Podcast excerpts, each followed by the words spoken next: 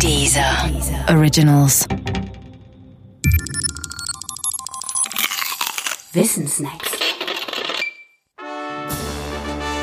Humboldt, der Reisende. In einem Brief an Karl Ludwig Willdenow aus dem Dezember 1796 schreibt der 27-jährige Alexander von Humboldt, Meine Reise ist unerschütterlich gewiss. Ich präpariere mich noch einige Jahre und sammle Instrumente. Ein bis anderthalb Jahre bleibe ich in Italien, um mich mit Vulkanen genau bekannt zu machen. Dann geht es über Paris, wo ich leicht auch wieder ein Jahr bleiben könnte, denn ich eile schlechterdings nicht, um recht präpariert anzukommen.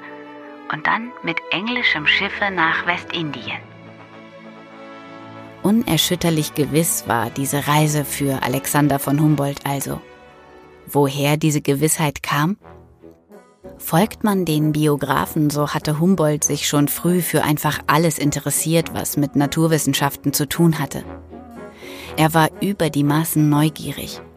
Und genauso früh hatte er bereits von großen Reisen geträumt. Reisen, die anders als die Reisen heute ins Unbekannte gingen und mit großen Gefahren und Kosten verbunden waren. Einen Monat vor der Niederschrift des zitierten Briefes war Humboldts Mutter gestorben. Sie hatte ihm ein großes Erbe hinterlassen, das ihn zu einem freien und vermögenden Mann machte.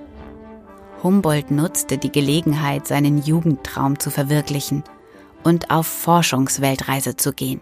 Sein Vermögen verschaffte ihm die angesprochene Gewissheit.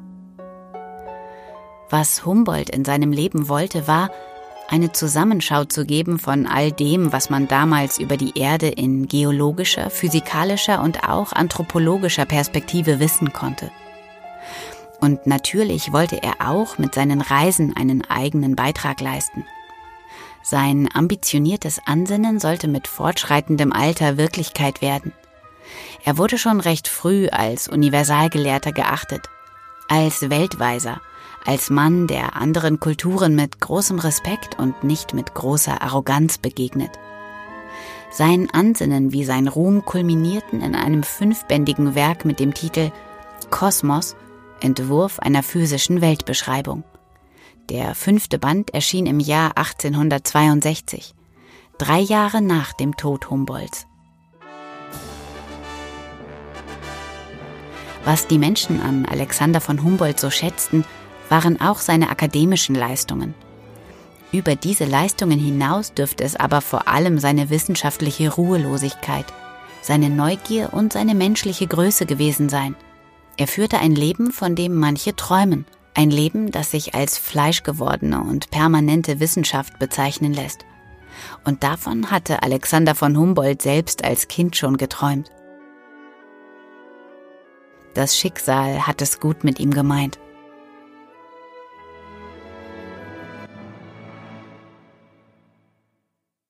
Der Podcast gefällt dir? Höre weitere dieser Originals, Podcasts, Musik und Hörbücher kostenlos auf www.dieser.com.